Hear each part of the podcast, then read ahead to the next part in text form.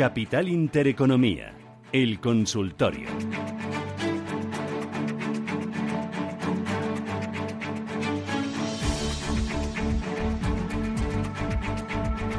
Bueno, que no paramos. Y esto es que esto va, esto va a una velocidad de crucero 915331851. Oye, me dices, Miguel, que tú desayunas fuerte. Súper fuerte. Ah, sí, súper fuerte. Sí. Ah, a, a mí Hay que me hacer, dicen que hay que hacer muchas comidas eh, con cantidades pequeñas, pero bueno, el desayuno debe ser la más fuerte y la más Ya. importante. Ya, a, a mí A mí me me gusta la gusta. nutrición. Ah, Me gusta ¿ah, mucho sí? la nutrición. Sí. Sí. Ah. Eh, a mí me gusta desayunar fuerte, un poquito de dulce, un poquito de salado y tengo un hambre, hoy es que me lo comía absolutamente todo, hoy devoraba y sobre todo mato por dulce. Chicas, ¿podéis buscarme por ahí alguna galletita, alguna cosita dulce? Si lleva chocolate mucho mejor, que es que me subo por las paredes. Bueno, 915331851. Tenemos los primeros oyentes. ¿El primero era Agustín? ¿Agustín? Sí. Adelante, Sí, Agustín. sí. Ah, Buenos, buenos días. Buenos días para todos y para el señor Méndez también. Es para preguntarle a ver qué opina de SACIR y de FDC, cómo lo ve. Eh, ¿Las tiene compradas? Sí, eh, en SACIR pierde un poquitín y en las otras pierde un poco más. Vale, pues gracias. Gracias a ustedes, un abrazo. Un poquitinín. ¿Qué me dices? A ver, SACIR. eh, la verdad es que SACIR tiene una resistencia importante en 2.30. Yo sigo pensando que es un valor que está muy barato de cara al, medio plazo, ¿no? Y yo creo que podremos ver a SACIR muy por encima de los niveles a los que está cotizando actualmente. Sinceramente, creo que vale mucho más de esos 2.25, 2.30 en los que, en los que está cotizando. Eh, yo le diría que hay que esperar ahora que rompa la resistencia en 2.30 para ver un movimiento significativo que le lleve de nuevo a 2.50. Estamos justo ahí, 2.29.5 ahora mismo. Eh, por la parte de abajo el soporte en 2.10. Yo mantendría, Agustín, y le mando un abrazo porque es además eh, amigo. Yo creo que hay que mantener la posición y hay que buscar de nuevo, que buscará de nuevo niveles de 2.50. Todo el sector lo está haciendo muy bien. A mí, sinceramente, sí que me gusta. Lo único que es un valor que tiene cierta volatilidad, volatilidad amplia y riesgo. Por lo tanto, debemos de asignar la capi- el capital correcto. en- y es muy importante no solamente seleccionar bien el, valor, sino hacer una buena gestión monetaria. Es decir, en función de la volatilidad del activo, saber qué parte de nuestro capital debemos de poner en él. Fomento de construcciones y contratas. Esto está súper alcista. O sea, esto está dibujando un triángulo ascendente, ha roto los 10. Yo sigo confiando en la labor de, de Carlos Slim y Felipe González, Mm. que por encima de colores políticos creo que lo van a hacer muy bien y que son dos grandes gestores. Estamos en 2.26. Hacía mucho tiempo que no veíamos una ruptura de los 10. Y sobre todo, lo más importante eh, es que está manteniéndose por encima de la zona de 10 de forma bastante cómoda, lo cual implica o da posibilidades a- al despliegue de un nuevo tramo al alza que le pueda llevar hasta niveles de 11,90, 12 euros. Yo creo que es hora de mantener fomento construcciones y contratas y todos los valores del sector, tanto Merlin Properties, eh, todo lo que sea sector inmobiliario como Coavit, mm, Socimis que están saliendo al mercado alternativo, bursátil, hablaría de Tempore, por ejemplo, eh, lo está haciendo bien. Entonces el sector hay una buena sensación, también acciona. Yo creo que esto tiene que ir a mejor. Esperemos que la recuperación en España eh, no termine y, y siga por la buena senda y veamos eh, seguir viendo a estos valores con, con timing alcista. Pero el mercado español está barato y estos valores están baratos de cara al medio plazo. Por lo tanto, a mantener ambos en cartera, Agustín. Eh, Luis Almería, buenos días. Buenos días. Dígame usted. A ver, eh, para salir de Hispania, que las tengo ahí con unas pequeñas pérdidas, eh, porque aquí no habrá nada que rascar ya, creo, o sí. Y si, si es conveniente salirse, que me dé un valor para entrar. Gracias. Y, y Colonial, que la están perjudicando esta Sí. mañana con, con esta historia también, Mm. ¿qué, ¿cómo la ve? Gracias. Hispania, ¿hay Venga. algo que rascar o no? No, porque después del precio de la, de la oferta ya está muy condicionada al precio, al precio de la, de la oferta. Por lo tanto, yo es que saldría de este valor. Eh, si quiere algún valor alternativo, a ver, a mí me gusta AENA, que lo está haciendo muy bien en 171.55. Y yo creo que tiene perspectivas. Y mírense, por ejemplo, Aeroporte París, que es un valor muy similar dentro del mercado francés, que está teniendo un comportamiento espectacular. Me gusta mucho Acciona, que de- ha recuperado muy bien desde los 60, está en 67. Creo que puede buscar 70, 71. Eh, Colonial es uno de mis favoritos, a pesar del día de hoy. Hoy está perjudicando la noticia que salió ayer al cierre del mercado, pero yo creo que el sector inmobiliario también lo puede hacer muy bien. Y luego, eh, dentro de valores de pequeña capitalización, eh, vigilen al mirar si rompe niveles de 10.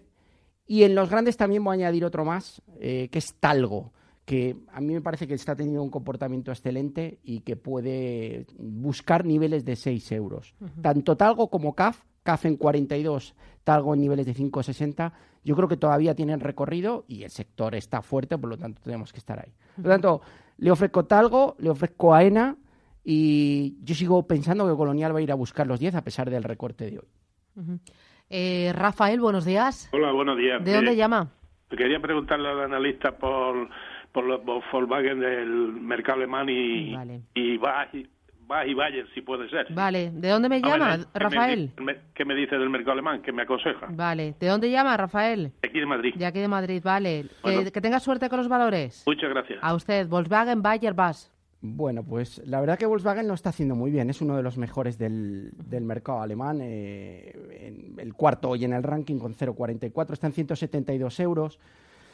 Yo sigo pensando que todos los valores de, relacionados con el sector automovilístico han tenido un pequeño bache en, la últimas, en las últimas dos semanas, pero lo están haciendo bien, el sector está fuerte. La recuperación de Volkswagen es muy interesante en el medio plazo y también en el corto. Soporte por la parte de abajo, niveles de 151, resistencia en 170, hemos roto el 170, estamos cotizando en 172. Hemos roto la línea de tendencia bajista y el, el valor está escapándose. Objetivo 179 euros. Buen aspecto para Volkswagen, buen aspecto también para BMW eh, y los dos valores, la verdad es que me gustan. Si quieren algo más del mercado alemán, Deutsche Börse, que lo está haciendo muy bien, y como no, después del programa de recompra de acciones, que además lo comentamos el, el último día que estuve aquí, Adidas. Vale, Adidas. Luego me hablas de Goldman Sachs. Francisco, ¿qué tal? Buenos días. Hola, Francisco. Ah, Ignacio. Ignacio, buenos días. Ah, buenos días. Mire, se trata de lo siguiente. El otro día en Ibercaja me dijeron que el negocio de ellos, me, ref- mm, me imagino que sería en cuestión de valores, eran las custodias. ¿Es eso cierto? Mm. Bueno, eh, no, no sé si este es el foro para contestar esta pregunta. Gracias, Ignacio. Buenos días. Bueno, al final el broker vive de, de la comisión y normalmente casi todos cobran una pequeña parte de custodia, pero la custodia suele ser, no sé en su entidad, pero suele ser una cantidad pequeña y se vive más del rebate o la comisión que de la custodia, pero es una Eh, pequeña parte del negocio. Oye, dame valores. Bueno, a ver, la verdad es que a mí me está gustando. eh, dentro de lo que es mercado alemán, vuelvo a reiterarte, Deutsche Börse, que me gusta mucho, eh, está en niveles de eh, 114 aproximadamente, 113.52 ahora mismo en tiempo real. Me gusta Deutsche Börse, yo creo que puede tener un comportamiento muy bueno. Me gusta Adidas, 205,10. Hay un segundo módulo en construcción. Hemos visto uno primero de 170 a 200, una pequeña corrección, y el segundo módulo le da un objetivo proyectado hasta 2.21. Adidas y Deutsche Börse, quédense con ellas. Mercado Claro. español, vuelvo a reiterar. Talgo, AENA eh, y Colonial. Hay otros valores que estoy vigilando también, como puede ser el caso siendo agresivo de OHL, que ha superado los cuatro, es- buen comportamiento también para, para NH Hoteles y me gusta Acciona. Y dentro del mercado americano hay varias compañías. Lo está haciendo bien Microsoft, que en niveles de 90 dólares está aguantando muy bien la caída. Yo creo que puede tener un objetivo cercano a 100 dólares en el momento que veamos recuperación del mercado americano. Bien también por Nike, que a pesar de haber recortado en los últimos días, yo creo que el objetivo de 70, que es la resistencia, lo va a superar y vamos a ir a buscar 72 dólares. Y lo está haciendo muy bien. Voy a dar una compañía que no es muy conocida, pero es del sector, del sector software de 10.000 millones de capitalización, que se llama Fortinet.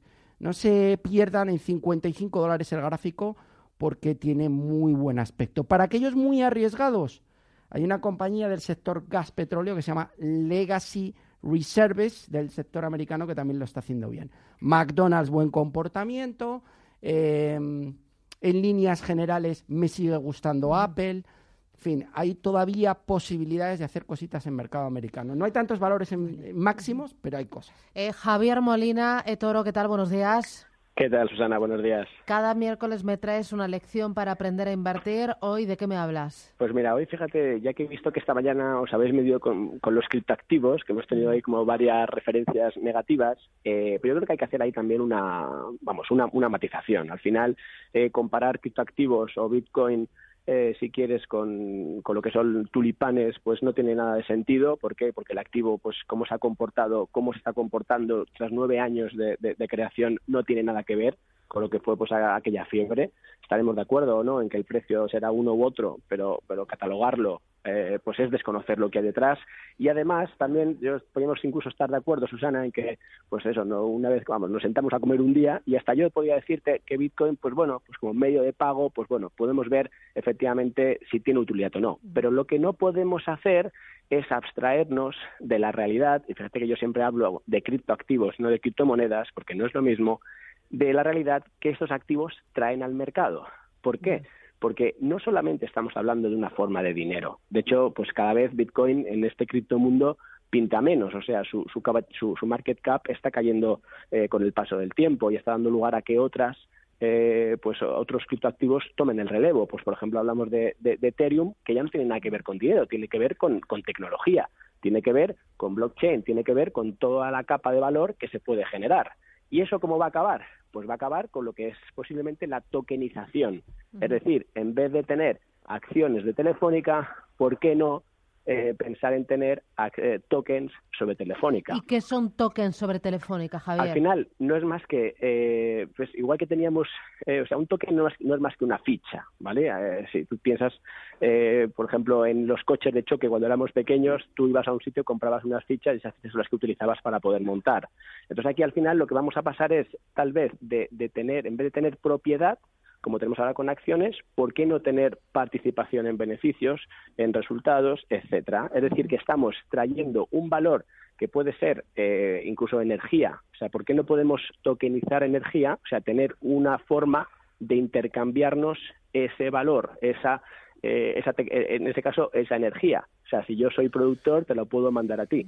Con lo cual, el tema va mucho más allá. Eh, entonces, cuando escucho a esta, gente que te habla, oye, tal, esto al final, todo esto es un, es un gran tulipán. O sea, a ver, podemos estar de acuerdo que los precios están altos o bajos, pero no podemos abstraernos de la realidad.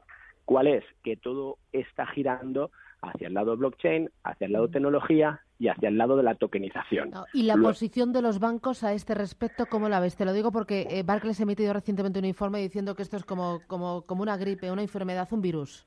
Sí, porque al final se están quedando en Bitcoin como forma de pago, pero es que eh, luego te salen, fíjate JP Morgan, por ponerte otro ejemplo, hace un año nos decía que esto era un Ponzi, hace seis meses decía, oye, bueno, esto puede ser un poco más interesante, tal vez me he equivocado, y ahora recientemente ha sacado una guía, una Biblia sobre el mercado de criptoactivos. Entonces, eh, el otro día George Soros decía, oye, pues parece que hay interés aquí. Rothschild decía, caramba, eh, vamos a empezar a mirarnos esto. O Goldman Sachs compraba una exchange. Es decir, Wall Street, si quieres, está cambiando también su, su punto de vista. Luego entonces, ¿por qué? Pues porque hay dinero. Al final todo, todo acaba en lo mismo. Porque hay posibilidades, porque hay futuro. Entonces, yo lo que te digo es, ya te digo, que no vamos a entrar en si vamos a comprar o vender, porque eso es otra historia y jamás mi, mi, mi recomendación.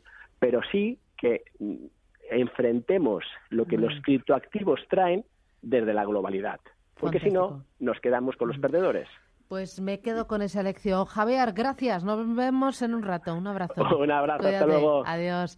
Tres minutos para las diez de la mañana. Eh, oye, ¿el mercado americano cómo lo ves? Eh, quiero que la vuelta, ahí no te, es que me ponen unas caras que pena que ustedes no le vean. Eh, boletín informativo. A la vuelta me explicas con palabras ese gestito que me has hecho, qué significa, si para arriba o que no, que no. Me ha gustado mucho lo de las criptomonedas, Susana. ¿Sí? Ah, bueno, si quieres también lo comentamos. pero ojo, que tenemos muchos oyentes. Boletín informativo hasta las, eh, bueno, boletín informativo, luego consultor hasta las 10 y cuarto. Vendrá Tomás Apeldegui de Gusa Metales Preciosos. Tenemos consultor fiscal también, ¿no? Viene por ahí José Antonio Moguera para resolver las dudas de nuestros oyentes materia fiscal. Sí, lo explica muy fácil y lo, si no sabemos de impuestos hasta lo entendemos. Bueno, sí, sí, sí, sí. Eh, es bárbaro. Lo explica clarito, sencillito. Me gusta. Pueden ir llamando también 91533-1851. Capital Intereconomía.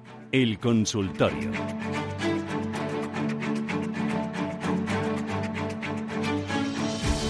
Hoy con Miguel Méndez, Big Deal Capital. Oye, ¿qué me ibas a decir de las criptomonedas del Bitcoin? No, bueno, la verdad es que sí que coincido con, la persona de Toro que ha entrado, que con independencia de que sea un activo que cotiza, tiene mucha volatilidad y podamos creer o no, pero la realidad de la nueva tecnología blockchain está ahí y está presente. Y coincido con que el precio, yo me atrevo a decir que está muy barato y que todavía... Muy barato. Sí, ahora eh, todo el mundo ha desaparecido. Si os dais cuenta, antes en el consultorio teníamos tropecientas mil consultas de Bitcoin y el resto de criptomonedas, ya nadie pregunta, nadie lo quiere eh, ha desaparecido como tema. volverán a dar guerra, yo creo, ¿eh? Y yo sigo apostando por EOS, que es, creo, la criptomoneda con mayor proyección dentro del sistema. ¿Y por qué? ¿Por qué crees en esta criptomoneda? Bueno, porque tanto Dan Larimer como Brendan Blamer como Brooke Pierce están haciendo, han presentado el sistema 3.0 el pasado 6 de abril. La criptomoneda está todavía en fase de distribución en ICO. Eh, sale el 1 de junio y de momento arranca con mil transacciones por segundo, pero creo que va a llegar a 100.000 transacciones por segundo, lo cual le pone en riesgo al Ethereum como el líder del sistema blockchain, ¿no? Yo creo que EOS va a ser probablemente la número uno, incluso creo que el Bitcoin perderá su reinado por la lentitud, por los costes, eh, etcétera. Pero de momento creo que todas las criptomonedas están en stand-by. El año pasado vimos un movimiento similar de mayo prácticamente a agosto y luego vimos un estiramiento brutal en el mes de octubre, noviembre y diciembre. Por lo tanto, ojo que el Bitcoin y el resto de criptomonedas, yo creo, en mi humilde opinión, que no están muertos. Jesús de Toledo, buenos días. Hola, buenos días. Cuéntame. A ver, mira, quería preguntar, ya he hablado de, Talgo, pero me quedó alguna cosita más. Y Europar, mm. que las tengo y en Talgo quiero entrar. Vale, gracias. Venga, ustedes. En Talgo entramos. En Talgo entramos. Eh, veo que está haciendo niveles máximos en el día de hoy. Estamos en niveles de 5,71 aproximadamente. 5,78 ahora mismo, subiendo casi un 2%. Es que yo creo que está más que claro que va a ir a buscar niveles de 6. Ojo, porque los partícipes aquí acudieron a la, a la OPA en niveles cercanos a 9. Por lo tanto, yo creo que hay recorrido y que, y que el valor tiene posibilidades de hacer un movimiento hasta niveles de 6, incluso por encima. El caso de Europac, bueno, la tendencia es alcista y también lo están haciendo muy bien. Eh, estamos en 14.70 y yo creo que esto tiene toda la pinta de continuar subiendo. Es que apenas ha sufrido con, un IBEX muy débil, el valor está muy fuerte, lo cual es una señal de fortaleza importantísima. Soporte niveles de 13.90, yo creo que objetivo en el corto plazo 16, bien por Europac y por todos los valores de este sector que están con un comportamiento excelente. Eh, ¿Cuál era? José Manuel, ¿no? José Manuel, buenos días. Buenos días, Susana, muchas gracias. ¿eh? Encantada, dígame. Quería ver qué me puede decir. Tengo Aegon hace bastante tiempo la aseguradora holandesa y ahora la tengo con algunas plusvalías, pero no sé, he estado casi por vender, pero parece que quiere romper ahí una resistencia. No sé qué puede decirme mm. el analista sobre ella. Muchas gracias. Gracias, hasta pronto. Eh, que las mantenga 5,76, triángulo ascendiente, ascendente rompiendo, mínimos ascendentes, ha roto la resistencia en 5,70. Yo creo que va a escaparse a niveles de... Las siguientes resistencias son aproximadamente 5,93. Yo le diría que va a escaparse a 6 y ojo, porque tiene un hueco a cubrir entre 6,30 y 6,60 de finales, mediados finales del 2015, que yo creo que tiene que cubrir. Yo le doy un objetivo en niveles de 6,40 merece la pena, créame, mantener la posición. Sector asegurador, una buena compañía y el gráfico y el técnico invita a mantener la posición abierta. Luisa de Madrid, buenos días. Luisa. hola. Hola, hola buenos días. Gracias por el programa. Mi tema es eh, la OPA de Avertis.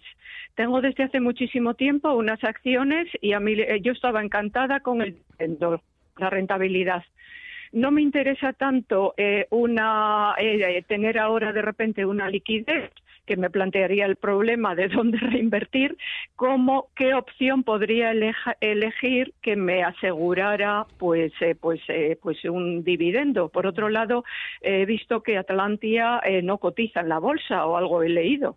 entonces, no sé, me, gustaría que me asesoraran, por favor, teniendo en cuenta ese perfil. Gracias. Muy bien, encantada. Eh, Avertis, ¿qué, ¿qué, le decimos al oyente? Mm, yo sinceramente creo que esto va a estar parado durante un tiempo. Llevamos ya muchas sesiones. Está sujeto al precio de la OPA, por lo tanto, la especulación aquí se ha terminado. O sea, Em, podíamos haber estado manteniendo mientras tanto a ver si llega una oferta mejor, ha habido una guerra ahí de precios, ya han llegado a un acuerdo, estamos sujetos al precio 18.22. Vamos a ver si hay el quórum necesario para, para que la OPA salga adelante. Yo creo que no va a haber ningún problema y pues, que hay que salir del valor, siento decírselo. Busque otros valores con alta rentabilidad por dividendo. Se me ocurre, si quiere rentabilidad por dividendo, Bolsas y Mercados Españoles le ofrece una rentabilidad alta. Pero yo le reiteraría valores como Talgo, valores como Colonial, valores como AENA, eh, que pueden ofrecerle una rentabilidad interesante en el mercado. Aquí se ha acabado ya la especulación y está en un activo que va a estar en niveles de 18-20 durante bastantes jornadas. Por lo tanto, tiene que vender. Busque otro valor que tenga buena rentabilidad por dividendo si le gusta esa manera de invertir, pero fuera de Avertis ya. Fuera de Avertis.